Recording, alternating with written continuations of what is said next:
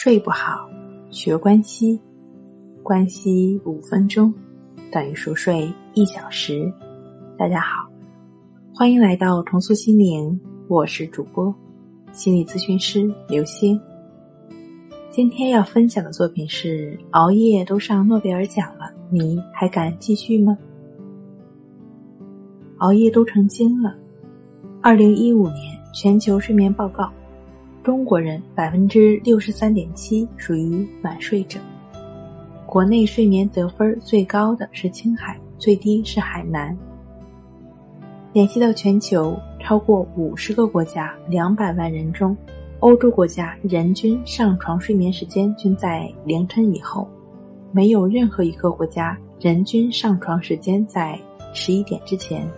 更有趣的是，我们的邻居日本。人均上床时间与欧洲相似，并且平均睡眠时间也是世界之最，不足六小时。以上一连串的数字有没有让熬夜的你安心一点呢？好了，你不用再对自己的睡眠愧意连连了，因为你并不孤单，全世界有众多的战友与你并肩作战。这也就不难解释。为什么今年十月份诺贝尔奖要颁发予以奖励，表彰在生物节律的分子机制方面做出杰出贡献的三位科学家了？生物节律的分子机制，简单来说就是生物钟。我们都生活在地球上，就先拿我们的生活来说，我们赖以生存的地球自转一周二十四小时，它的自转决定了。地球上生物接收自然太阳光、太阳能量是有相对固定的周期的。为了更好的摄取这一能量，生物不得不发展出一套适应当前规律的生理和行为模式。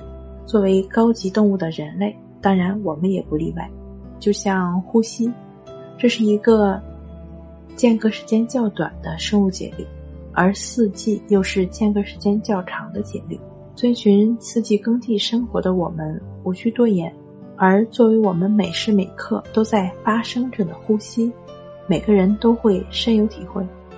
即便是经过专业训练、赛前吸过纯氧的人，憋气也不会超过二十分钟。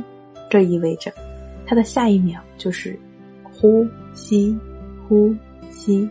生命基本体征的节律都是遵循它自身固有规律，并。不可逆的，当然了，睡眠也是如此。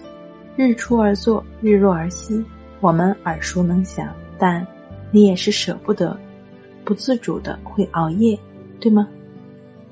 盘点六个能让你放下熬夜的危害：第一，肥胖；夜宵文化，脂肪堆积；二，毁容；皮肤粗糙，颜容变差；三，变瞎；过度用眼。视力骤降，四变傻，记忆力下降，健忘，五肿瘤更容易诱发基因突变，六猝死。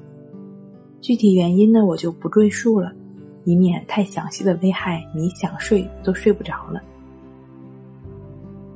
我们的睡眠达人提醒：在正确的时间做正确的事，按时吃饭，到点睡觉。睡不好，学关西。关系五分钟等于熟睡一小时。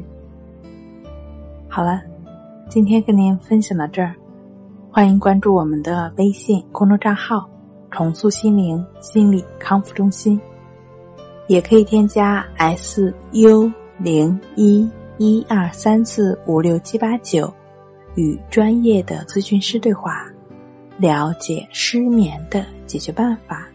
那。我们下期节目再见。